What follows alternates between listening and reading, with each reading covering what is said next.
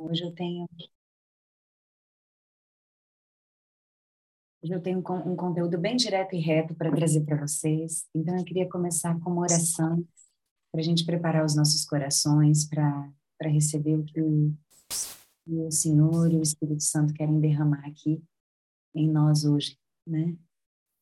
Vamos lá. Deus, Pai querido, obrigado porque o Senhor nos reúne nessa quinta-feira, às oito da manhã, juntas, esse grupo de mulheres, cada uma no seu canto, mas todas juntas aqui, com o coração unido, com o coração contrito, querendo escutar e conhecer mais de Ti, daquilo que o Senhor quer fazer em nós e através de nós.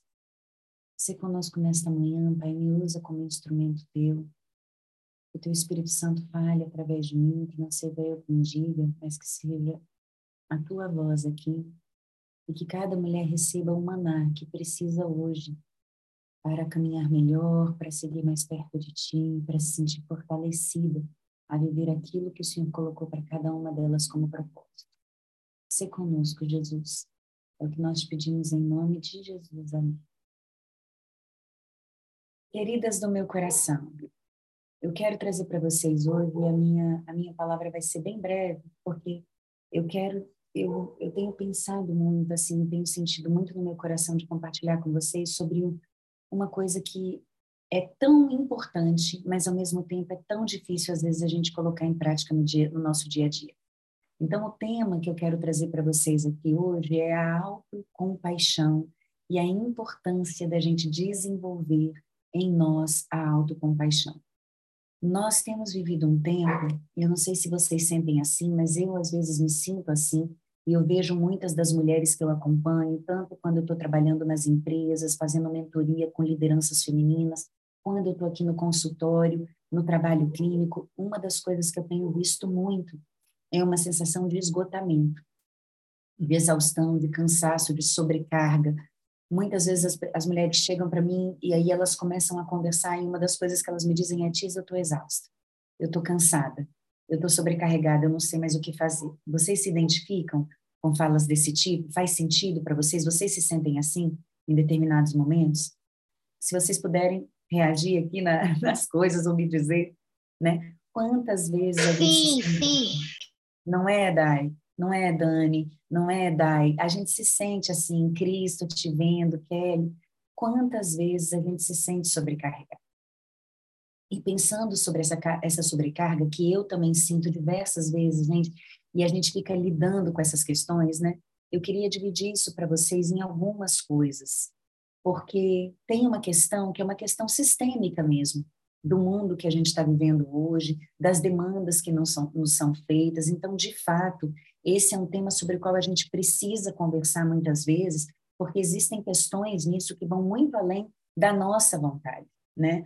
Da nossa do, do, nosso desejo de mudança, porque muitas vezes isso é colocado como se fosse um problema pessoal nosso, né? É você que não está dando conta, é você que não está sabendo fazer direito, como se não houvesse uma questão sistêmica que está nos obrigando, mesmo que está fazendo a gente entrar nessa roda viva dessa insatisfação constante, dessa sobrecarga de que você sempre precisa estar tá correndo atrás do rabo, nunca é o suficiente, você sempre precisa fazer mais.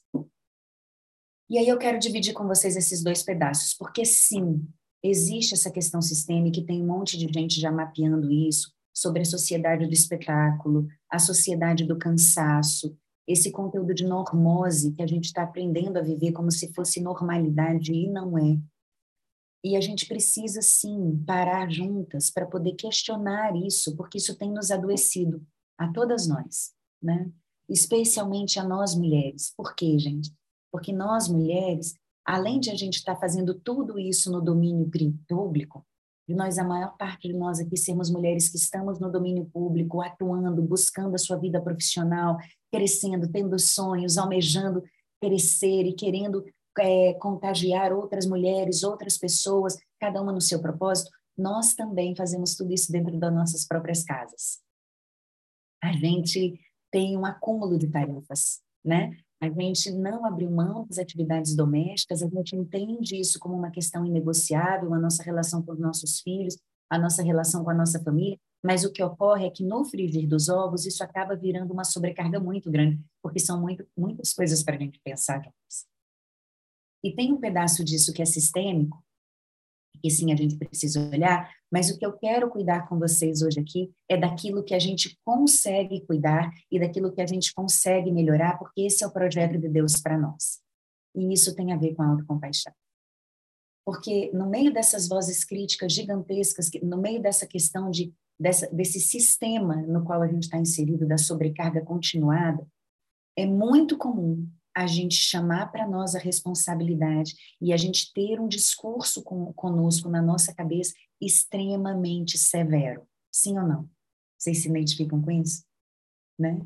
De assim, nós somos extremamente compassivos com as outras pessoas, a gente acolhe quando a sua amiga te liga chorando, aflita, você é super acolhedora com ela, você abre espaços na sua agenda que você nem tem para dar colo para outro alguém, sim ou não? Mas às vezes com a gente, a gente fala conosco na nossa intimidade, na nossa cabeça, de um jeito que a gente jamais teria coragem de falar com uma pessoa em voz alta. A gente não teria coragem de falar nunca assim, nem com o nosso pior inimigo, mas com você, dentro da sua cabeça, você é assim. Você fala com você de forma severa, você fala com você de forma rude, você às vezes se agride na sua cabeça. E isso, gente, vai dando para nós uma ao invés da gente se fortalecer para a gente dar conta de lidar com as coisas que estão nos acontecendo, isso vai cada vez mais nos minando, tirando de nós a nossa força e o nosso poder. E esse não é o projeto de Deus para nós. Né? Deus nos fez a imagem e semelhança dele. Vocês conseguem pensar o quanto isso é gigantesco? Isso é muito gigante. E ao invés de nós estarmos usufruindo dessa bênção, nós estamos o tempo todo criticando aquilo que nós somos, achando que a gente deveria ser algo diferente, achando que a gente deveria ser algo melhor, né? Então a gente gasta um tempo muito grande, uma energia muito grande da nossa vida tentando ser, buscando ser aquilo que a gente não é, nos mirando e nos comparando com outras pessoas, pensando, ah, eu poderia ser mais como fulano, eu poderia ser mais como Beltrano, e olhando para o lado de fora numa corrida, tentando buscar ser aquilo que a gente não é, ao invés de acolher profundamente aquilo que nós somos. Né? Então, uma pergunta que me vem aqui agora é isso, né? Por que é tão mais fácil a gente querer ser algo que a gente não é do que a gente aceitar e acolher profundamente aquilo que nós somos? O nosso maior desafio humano, gente, quando a gente está falando de crescimento, de evolução, não é para fora. Não é olhar para fora e crescer para fora para se tornar algo que a gente não é o maior projeto de Deus para nós é um autoaprofundamento de você se tornar cada vez mais quem você é. Esse foi o projeto dele para Jesus. Esse foi o projeto dele para Moisés. Esse foi o projeto dele para todas as grandes figuras bíblicas que a gente vê. Jesus nasce, ele sabe que ele é filho de Deus, ele está vivendo aquela circunstância, mas tem um leque aí ó, na história ele vem, conta-se histórias dele, tem registros dele quando ele era criança na Bíblia e tal, até os 12 anos, foi a última vez que ele foi encontrado na sinagoga. Depois Jesus some na Bíblia. E ele só aparece depois aos 30 anos, quando ele efetivamente começa a exercer o seu propósito e ele realmente começa a fazer o seu, o seu, o seu trabalho e a sua missão. E aí ele se torna quem a gente conhece, Jesus de Nazaré, e ele passa três anos fazendo a sua, a sua missão e, e contagiando as pessoas com seu amor, até que aos 33 anos ele, ele morre e ressuscita na cruz. Esse processo, eu imagino, essa, essa, essa, esse fato, essa história não contada, né, dos 12 aos 30, é o processo de Jesus se tornando cada vez mais quem ele é, para ele chegar e cumprir a sua missão. Assim foi com Moisés. Quando Moisés recebe o chamado de Deus, quando, quando Moisés se dá conta do que está acontecendo com ele, quando a sarça ardente fala com ele, ele precisa ir embora do Egito. Ele passa três meses morando, na, três meses, três anos morando no, no, no, no, deserto, antes de dar conta de confrontar o seu irmão. Porque imagine, ele estava precisando romper, ele estava precisando se fortalecer, ele estava precisando se tornar quem ele era cada vez mais quem ele era, para que ele pudesse ter a força que ele precisava para enfrentar os desafios que ele iria enfrentar. A convocação de Deus para nós, para que cada uma de nós possa exercer profundamente o seu propósito e aquilo que Deus desenhou para a sua vida, não é que você seja uma outra pessoa. Não é que você seja um outro alguém, não é que você desenvolva a competência de outras pessoas, é que você se torne cada vez mais quem você é. Esse é o convite de Deus para nós. E para a gente se tornar cada vez mais quem a gente é, gente, a gente vai precisar desenvolver a nossa capacidade de termos autocompaixão. Essa é a ferramenta né? E ela é uma ferramenta completamente contracultural com tudo que a gente tem vivido hoje. Sabe por quê? Porque nos dias de hoje, nessa, nessa nossa sociedade da alta performance, a gente acha que é o perfeccionismo que nos faz avançar. Então, eu vou me cobrar muito, eu vou me exigir muito, eu tenho que fazer todo dia não sei o quê. Tá, tá, tá, tá. A gente estabelece uma série de rotinas completamente espartanas, porque é isso que vai me alavancar, porque é isso que vai me fazer acontecer, e a gente não questiona o método. E eu preciso contar para vocês uma coisa esse chicote não é quem faz você crescer. Você, na verdade, tem crescido apesar do chicote. O que faz a gente crescer é um exercício profundo de autocompaixão e autorreconhecimento. E é sobre isso que eu quero falar isso com vocês hoje, porque é isso que está nas Escrituras. Jesus começa a autocompaixão, gente, ele, ela é essa habilidade de você se tratar com carinho, de você ser gentil e generosa consigo mesmo. De você se colocar na vida como aprendiz e de você entender que você não veio pronta, que você está na vida aprendendo e que como aprendiz você pode a cada instante começar e recomeçar. Isso é autocompaixão. É você ter essa disponibilidade de olhar para si com carinho. Então, na hora que vem essa voz crítica aí na sua cabeça, ó, te buzinando e te maltratando, você começar a construir e edificar uma outra voz que vai conversar com você e que vai contrapor essa voz com um pouco mais de bondade. E para nós aqui, né, que acreditamos no Espírito Santo, essa voz para mim, essa voz da autobondade, ela é o sussurro do Espírito Santo no seu ouvido. Pense assim, ela é o sussurro do Espírito Santo no seu ouvido. Sabe por quê? E Jesus nos faz essa convocação de um jeito muito simples. Quando, quando ele é confrontado pelos fariseus, e que os fariseus perguntam para ele, é, Jesus, então me conta aí, ó, tá lá em Mateus essa história, ó, o grande mandamento, tá lá em Mateus, é, versículo, é, capítulo 22, 2, versículo 39. Na verdade, é do, é do 34 ao 40 tudo era dito na lei, né, no Velho Testamento, tinham diversos mandamentos, tinham diversas orientações e regras. De repente, os fariseus confrontam Jesus, perguntando para ele: Mestre, qual é o grande mandamento na lei? E responde Jesus: Amarás o Senhor teu Deus de todo o teu coração, de toda a tua alma e de todo o teu entendimento. Este é o grande e primeiro mandamento. E aí ele continua e ele diz assim: o segundo, semelhante a este, é amarás o teu próximo como a ti mesmo. Amarás ao teu próximo como a ti mesmo. Gente, nós esquecemos dessa segunda parte. a gente tem esquecido na nossa vida dessa segunda parte. Como a ti mesmo. Olha que interessante, uma das coisas que eu vejo muitas vezes nós mulheres especialmente fazendo é entender o amor como um ato sacrificial. Do tipo assim, olha só, ai gente, eu amo tanto a minha família que eu me deixo, eu me largo, eu, eu, eu me abandono para poder fazer tudo para os outros. Quero contar uma coisa para você. Isso não é amor. Isso é barganha afetiva. Tá bem? O amor que você não está conseguindo se dar não é à toa que nós mulheres somos as que mais sofremos com ressentimentos e mágoas. Sabe por quê? Porque aquele amor que eu não estou dando conta de dar para mim, eu saio distribuindo para todo mundo, achando que eu estou sendo generosa, achando que o meu alto sacrifício vai fazer isso acontecer. E sabe de uma coisa? Eu, na verdade, isso é uma barganha, porque eu estou esperando que os outros me deem um reconhecimento, que eu estou esperando que os outros me deem um amor, eu estou esperando que as outras pessoas me falem, nossa, como a Tirza é incrível, olha como ela se doa, olha como ela se entrega. E aí sabe o que, que acontece, gente? Na hora que esse retorno não vem, você se ressente. Você se ressente e você se apequena, e você fica se sentindo pequenininha, e você fica se sentindo que você não vale a pena, porque olha só, você se esforça tanto, você entrega tanto e você não recebe nada. Sabe por quê? Porque você não está sendo generosa de fato. Você está sendo, você está barganhando afeto.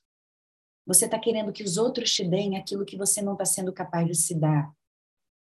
E essa não é a proposta de Jesus para nós. A primeira convocação, o primeiro grande mandamento é amarás a teu Deus de todo o teu coração e ao teu próximo como a ti mesmo. Então, a convocação de Deus para nós é que a gente se dê o amor que a gente precisa. Amor próprio importa, e importa muito. E a gente só desenvolve esse amor, gente, quando a gente tem autocompaixão conosco. Sabe por quê? Porque eu vou falar uma coisa para vocês. A nossa autoestima, ela vai oscilar de tempos em tempos, tá? A gente não vai se achar incrível todo o tempo, porque a vida nos confronta, porque às vezes a gente não está num momento muito bom, às vezes a gente está sofrendo, às vezes essas coisas difíceis acontecem, sim ou não? Né? A gente às vezes questiona e tá tudo bem. Agora, quem é que vai te fazer voltar para casa? A autocompaixão. Sabe por quê? Porque a autocompaixão sempre vai estar aí para te lembrar que você vale a pena, que você é merecedora de afeto e que você é merecedora de afeto por ser quem você é, porque você é filha de Deus, porque você é feita a, a imagem e semelhança de Deus e porque tudo aquilo que Deus faz é bom, perfeito e agradável na sua essência. Então, se você acredita que você é filha de Deus, e eu entendo que todas nós que estamos aqui cremos nisso, você precisa crer também que você é boa, perfeita e agradável como você é hoje. Não quando você melhorar isso aquilo, aquilo outro, não quando você resolver isso aquilo outro, não quando você se tornar algo que você não é. Não, não é sobre o futuro, é sobre o presente, é sobre quem você é agora. Essa é a convocação de Deus para nós. E quando você tiver a segurança disso, quando você se lembrar disso com todo o seu coração, se tratar com essa autocompaixão, aí sim, sabe o que, que vai acontecer? Nessa hora, o seu, o seu, gente, é como se fosse assim, ó, o seu é bujãozinho afetivo, aí, o seu, o seu, sabe, assim, como vamos pensar assim, o seu bujão mesmo, sabe bujão de gás? O seu bujão afetivo aí tiver preenchido, aí você tem para transbordar. Quando você está aí, quando você está plena com o seu amor, com o seu auto-amor, com o seu autocuidado, no seu processo de autobondade, aí você consegue ser realmente generosa, aí você consegue transbordar amor. É por isso que o convite de Deus para nós, quando ele está falando aqui nos mandamentos, é amarás ao teu próximo como a ti mesmo. Aí eu tenho para entregar para o outro, numa relação afetiva, numa relação genuína, Sabe por quê? Porque amar ao outro não significa demérito pessoal, não significa que eu preciso tirar de mim para dar para você, significa que o amor abunda, ele é abundante, ele se multiplica. E na hora que eu tenho, eu posso compartilhar cada vez mais, e quanto mais eu compartilho, mais eu tenho. É sobre isso. E para a gente desenvolver essa autocompaixão, gente, existe uma grande pesquisadora que eu amo e que eu convido todas vocês a conhecerem, que é a Christine Neff. Essa, é, esse livrinho aqui, ó, é, ele foi traduzido para o Brasil há tempos atrás, chamado Autocompaixão. Para, pare de se torturar e deixe a insegurança para trás, uma pesquisadora norte-americana chamada Christine Neff. Essa mulher ela é fantástica, ela trabalha em Berkeley hoje, e ela tem estudado, ela tem dedicado toda a sua carreira para estudar a autocompaixão como um fenômeno humano. A Dai está aqui falando, maravilhosa essa pesquisadora, é mesmo. Depois eu vou botar, eu vou botar no nosso grupinho do café para vocês buscarem ela, porque ela tem inclusive, ela tem TED Talks, ela tem diversas palestras e ela tem um site chamado selfcompassion.org, que ela traz diversos textos sobre autocompaixão, meditações sobre autocompaixão, para que a gente possa, gente, desenvolver isso. Sabe por quê? Porque esse é um bracinho que a gente não foi ensinado a desenvolver na nossa vida. Então, ele está miúdo, né? E a gente precisa fortalecer ele. A gente precisa fortalecer. E a gente fortalece ele diariamente. Eu estou falando isso para vocês hoje aqui, não é porque eu sou mestre nisso, não. É porque esse também é o meu desafio de aprendizagem.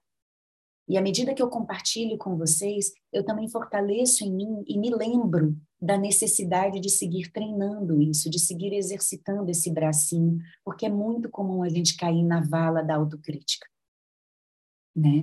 E a vala da autocrítica, gente, ela vai dando para gente uma sensação de desespero, né? Porque parece que você não, não, ai meu Deus do céu, né? Vai dando uma angústia na gente. Então, quando a gente começa a, transitar e a se lembrar dessas questões, a gente vai nutrindo uma nova possibilidade de atuar. E aí, olha só, dentro desse contexto, ela vai dizer para a gente três coisas. A autocompaixão, ela é um tripé. Ela é um tripé que se abastece de três grandes elementos. O primeiro de todos é a autobondade. O segundo é a sensação de humanidade compartilhada, de que a gente está junto no mesmo barco. E o terceiro elemento é mindfulness, ou seja, presença, presença autêntica no aqui e agora. Esses são os três pilares da autocompaixão que a Christine Neve traz, e olha que bonito, essencialmente são os mesmos que estão na palavra de Deus para nós. Então, o primeiro, que é a autobondade, é esse que eu estou falando para vocês e que está lá aqui, ó, em Mateus 22, 39. Amarás ao teu próximo como a ti mesmo. Esse é o elemento da autobondade. E qual é a ideia da autobondade, gente? Para mim, assim, é, é, a gente poderia resumi-la em uma frase. É você tratar a si mesmo como você trataria uma amiga que você sabe que está sofrendo. Como você trataria alguém que você ama muito e que você sabe que está em sofrimento. Então, na hora que a sua voz autocrítica começa a falar com você aí na sua cabeça, o que é que você vai fazer? Você vai parar e pensar assim: como eu poderia falar comigo agora como eu falaria com alguém que me ligasse agora chorando e falando que está sofrendo? O que, que eu diria para essa pessoa? E você vai fazer o exercício de dizer para você o que você diria para essa pessoa. Isso, gente, é autobondade. Olha só, a Christian Neff, ela define assim a autobondade. Ela diz assim, autobondade, por definição, significa interromper o autojulgamento constante e os comentários depreciativos internos que a maioria de nós vê como algo normal. Ela nos obriga a compreender as nossas manias e fraquezas sem condená-las. Então, olha só, a gente sai do, da condenação para um juízo de, é, de compreensão. Então, eu paro de me condenar eu paro de me julgar, eu paro de me apontar o dedo e começo a construir comigo um juízo de compreensão. Como, o que, que eu compreendo disso? O que, que isso diz de mim? Como eu posso cuidar melhor disso em mim? É isso que disso que se trata. A autobondade é mais do que simplesmente parar o autojulgamento. É também a nossa capacidade de nos autoconfortarmos de forma ativa agindo da mesma forma que faríamos com um amigo querido em sofrimento. Então, olha só, algumas perguntas que podem te apoiar nesse momento. Na hora que a coisa estiver difícil para você, é o reconhecimento. Nossa, está bem difícil para mim agora. Como é que eu posso me cuidar e me confortar nesse momento? Como é que eu posso cuidar de mim nesse momento? Tá? E às vezes vai ser assim, cara, uma, da, uma das formas que eu tenho de cuidar de mim nesse momento é ligando para uma amiga querida, é pedindo que ela me lembre quem eu sou, é ligando para uma intercessora e pedindo para que ela ore comigo para me confortar, para que a gente ore juntos, é, saindo para bater um papo com alguém. Eu não sei, cada uma de nós vai ter um recurso diferente, mas esse é um recurso que a gente precisa usar. A gente precisa começar a, a, a, se, a se tratar, gente, com mais autocompaixão. E eu quero dizer para você, se a dor que você está sentindo nesse momento diz respeito a um passo errado que você deu, a uma coisa errada que você fez e que você julga que você fez errado, que você pisou na bola, esse é o exato momento para você usar com você autocompaixão e autobondade. Tá? Esse é o exato momento para você escolher ativamente sair desse processo de autocrítica e de autocondenação para um processo de ok, foi ruim, não era o que eu deveria ter feito, não era o que eu gostaria de ter feito, sim, eu errei, mas o que, que eu posso aprender com isso e como eu posso refazer e reparar? E assim a gente cresce. Na hora que a gente faz isso, a gente, gente, faz um processo muito importante do ponto de vista psíquico mesmo. A gente desassocia você do erro. Você se desassocia do erro. Na hora que você faz essa reflexão, é como se você entendesse que você não é um erro. Você pode ter feito algo errado, você pode ter feito algo que você julga que não foi o melhor, mas você não é um erro. E por você não ser um erro, você tem a capacidade de reparar. Você tem a capacidade de fazer diferente. Faz sentido, mulheres, para você? Isso é a gente escolher se amar a partir do amor que Deus nos deu. Tá bem? Isso é a gente escolher exercer a autobondade em nós. E esse é o primeiro passo, tá? Então, quando a gente está querendo desenvolver a autocompaixão, esse é o primeiro passo, é a gente desenvolver a autobondade.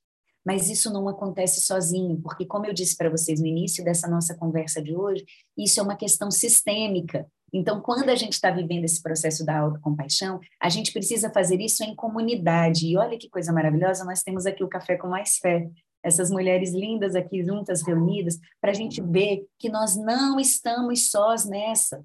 Então, olha só, e esse sentimento é muito importante, sabe por quê? Porque quando a gente vai para a autocondenação, em geral, a gente acha que é só a gente que não está dando conta das coisas, sim ou não? Que é só eu, tá todo mundo fazendo bonito, todo mundo é melhor amiga de Jesus, todo mundo tem o Espírito Santo transbordando, só eu que não, não, não, não, não. Deus fala com todo mundo, só comigo. Então a gente acha que, que, que é só você, que você fica aí achando que é só você que está sofrendo com essas dores, que essas coisas ruins passam só na sua cabeça. Não é verdade, mulher querida. Eu preciso te falar isso. Isso que está passando na sua cabeça passa na minha, passa na de todas nós. Só que às vezes a gente não compartilha tanto, porque a gente se envergonha. E por a gente se envergonhar e não compartilhar, esse lodo da vergonha vai. A, a, vergonha, gente, ela se abastece do nosso silêncio e do nosso isolamento. Quanto menos a gente compartilha e a gente acha que isso está acontecendo só na nossa cabeça, mais a gente vai nutrindo essa ideia de que isso só acontece na nossa cabeça e que o problema é seu. E eu quero contar para você: o problema não é só seu.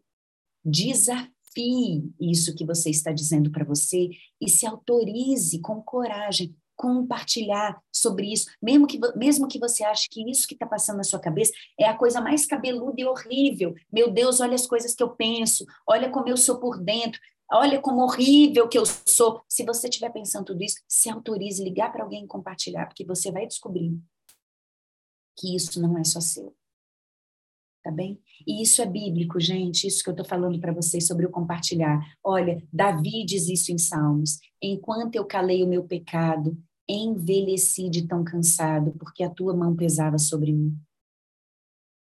O que, o que, o que Davi está nos convocando nesse momento é que a gente compartilhe.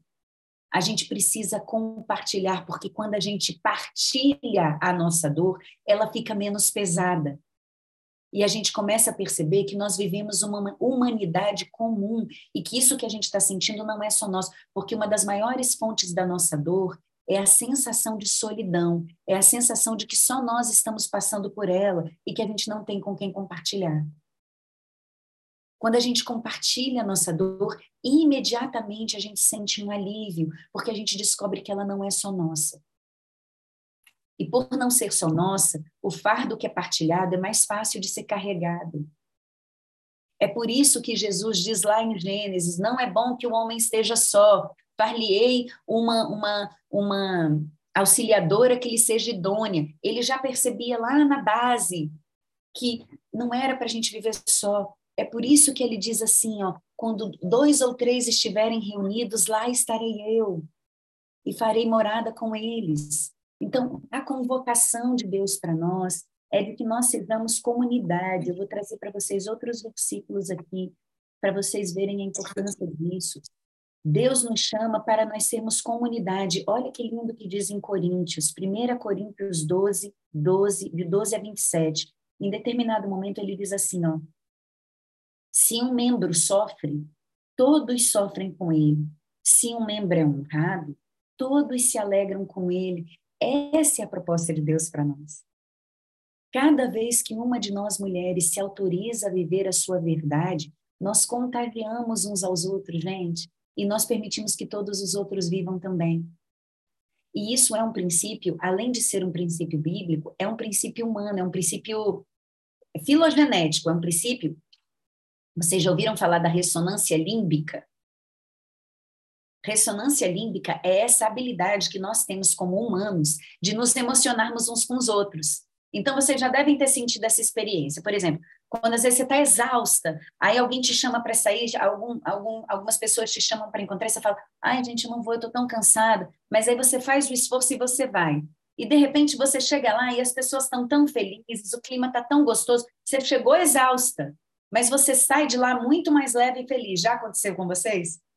Por quê? O que, que, é isso? Isso é a ressonância límbica. Você fala, nossa, gente, que bom que eu vim, eu estava tão cansada. Mas você chega lá e as pessoas estão tão felizes, elas estão contagiadas de tanta alegria, que essa alegria te contagia de volta. E aí você sai muito melhor do que você chegou. O contrário também acontece. Às vezes a gente às vezes, às vezes, a gente chega num lugar e você está bem, mas as pessoas estão tão tristes, tão pesadas, e que você se contagia por aquilo também, e você se entristece com aquelas pessoas. É o que fala em Mateus: a gente chora com os que choram e a gente se alegra com os que se alegram, e nesse processo a gente vai se curando mutuamente. Então, a proposta de Deus para nós é que a gente vivencie os nossos processos em comunidade. Nós somos seres relacionais. É na hora que a gente se relaciona que a gente se descobre que a gente se descobre, que a gente aprende sobre quem a gente é e que a gente pode acrescentar na nossa autoempatia e na nossa autocompaixão. Então, gente, olha só. Primeiro de tudo, autobondade. Fale com você como você falaria com alguém que você ama. Ame ao Senhor de todo o teu coração e ao teu próximo como a ti mesmo. Então comece a se preocupar, não se preocupe tanto assim em, ai, será que eu estou doando o suficiente? Será que eu estou amando o suficiente? Isso vai transbordar. Avalie no, no íntimo do seu coração se você está sendo capaz de se amar e dar para você o aconchego que você precisa. Número um. Número dois, todas as vezes que você estiver pensando que essa dor é só sua e que você está só nessa e que só você que pensa essas coisas, pare, porque essa voz não vem de Deus tá? Isso é a voz do contra Deus aí na sua cabeça, querendo te fazer pensar que você está só. Você não está só. Você é membro dessa comunidade, você é membro dessa comunidade. Nós estamos juntas nessa, e essa dor que está perpassando o seu coração, ela é nossa, ela não é só sua. Então, se ouse compartilhar, para que você possa receber o colo que você precisa, para que você possa receber o aconselhamento, o carinho, o cuidado, para encher o seu bujãozinho afetivo. Então, nós estamos juntas, né? Se essa é a convocação de Deus para nós, que nós sejamos comunidade, tá? E aí vem o terceiro ponto: presença. Gente, muito tem sido dito hoje sobre mindfulness. Vocês já ouviram falar de mindfulness? Né? E mindfulness nada mais é do que presta atenção, é uma convocação. Presta atenção, mulher. Presta atenção na vida aí. Presta atenção. Encarna o que você está fazendo no aqui e agora. Sabe por quê? Porque nessa nossa correria do dia a dia, sobre a qual eu falei para vocês no início dessa nossa conversa, é muito difícil a gente estar tá no presente. A gente está aqui agora pensando no que a gente tem por fazer logo depois daqui e nos um milhões de tarefas que estão se acumulando e como vai ser amanhã e como vai ser iriri. Ou então a gente está se ressentindo por algo que aconteceu no passado. Putz, eu não devia ter falado assim com fulano de tal. Eu preciso rever. Será que ele está chateado comigo? Então, gente, af, como é que a gente aguenta, né? Como que a gente aguenta? Como que a gente tem vivido os nossos dias de forma ansiosa? como a gente tem vivido os nossos dias de forma angustiada. Quem de nós aqui não conhece, levante a mão, por favor, angústia. Quem de nós não conhece aflição? Quem de nós não conhece ansiedade? E às vezes, quando a gente pensa com calma, aqui, hoje, no aqui agora, tá tudo bem. Tá tudo bem. Mas a gente está preocupada com amanhã. A gente está preocupado com como vai ser daqui a um tempo. Eu, esses dias eu tenho vivido essa angústia, sabe? Esses dias eu eu viajei, os meus filhos ficaram com o pai. E eu me peguei, gente, numa angústia. Veja, eu estava viajando, estava tudo bem, eu estava feliz, eu estava com a minha melhor amiga, uma das minhas melhores amigas de vida. Eu estava tão feliz, eu estava morrendo de saudade dela, porque fazia tempos que eu não via. O meu namorado foi também. Então, assim, sabe, uma série de coisas boas me acontecendo. Se eu estivesse ancorada no aqui agora, eu estaria só no puro desfrute. Mas eu estava preocupada e angustiada com como meus filhos estavam, e se eles nananana, coisas que eu não tinha o menor controle, mas que estavam me gerando angústia. E aí, qual era a minha convocação? Ai, Deus, me ajuda. Me ajuda a estar aqui ancorada no presente, me ajuda a confiar em Ti e a saber que o Senhor está cuidando disso para mim e por mim. Não sou eu quem cuido disso, é Deus. Então, gente, nós que somos cristãs, nós ainda temos um ponto mais vantajoso ainda sobre o mindfulness. Porque além da gente ancorar no presente e, e dar conta de prestar atenção no que está aqui agora, existem diversos versículos bíblicos que nos mostram que, que a gente não precisa ficar ansioso e angustiado com coisa alguma, porque é Deus, porque é Ele quem cuida disso para nós. É uma pretensão nossa achar que a gente tem um controle sobre essas coisas. Quem está cuidando disso é Deus. Ele diz isso para nós em diversos versículos. Olha, vamos lá, Mateus 6,34. Portanto, não se preocupem com amanhã, pois o amanhã trará suas próprias preocupações. Basta cada dia o seu mal. Né? Viva, vivencie o hoje. Coríntios 10, 2 Coríntios 10, 5. Destruímos argumentos e toda pretensão que se levanta contra o conhecimento de Deus e levamos cativo todo pensamento para torná-los obedientes a Cristo. Outra, tem um versículo bíblico que eu amo. Eu aprendi ele quando eu era muito nova. Eu tinha, na escola dominical que eu frequentava, tinha uma senhora que ela sempre abria os trabalhos, ela era diaconisa e ela sempre abria o, o, o, o domingo dizendo assim, ela, ela começava com essa saudação. Este é o dia que o Senhor fez. Alegremos-nos e regozijemos-nos nele. Salmos 118, 24. Este é o dia que o Senhor fez. Alegremos-nos e regozijemos-nos nele. Então, gente, um mindfulness, a presença plena, a presença autêntica, a presença no aqui e agora, tem a ver com este reconhecimento. Seja o que for que você estiver passando aí, este é o dia que o Senhor fez alegremos e regozijemos nele, sem trazer coisas do passado, sem trazer coisas sobre o amanhã. As preocupações do amanhã, nós vamos lidar amanhã. Cabe a nós lidarmos com hoje. E isso já é grande o bastante. Então, é isso que eu queria trazer para vocês hoje, minhas irmãs e companheiras. Que a gente comece a desenvolver no nosso coração essa possibilidade de vivermos um processo de autocompaixão, sabe? Da gente tirar das nossas mãos esse chicote e esse exercício autopunitivo que muitas vezes a gente tem feito conosco, para que a gente possa trocar esse chicote por amor. Deus nos amou e nos fez a sua imagem e semelhança. Ele não nos fez para o auto-chicote, ele não nos fez para autocrítica, ele não nos fez para autossabotagem. Você é hoje, creia nisso, você é hoje a expressão do amor de Deus. Você não é um ser defeituoso que precisa de reparos. Você é hoje a expressão de Deus. Tá? Então, cuide da expressão de Deus na sua vida, com amor, com auto-bondade, e quando a voz crítica te assolar, lembre, você não está sozinha nessa. Cuide do seu dia e fale com você como você falaria com alguém que você ama muito. E peça para que o Espírito Santo te encha dessa clareza e dessa memória de que você é a filha do Pai e de que você merece ser tratada com carinho. Amém, amém, meninas, mulheres queridas. Era isso que eu queria compartilhar com vocês hoje.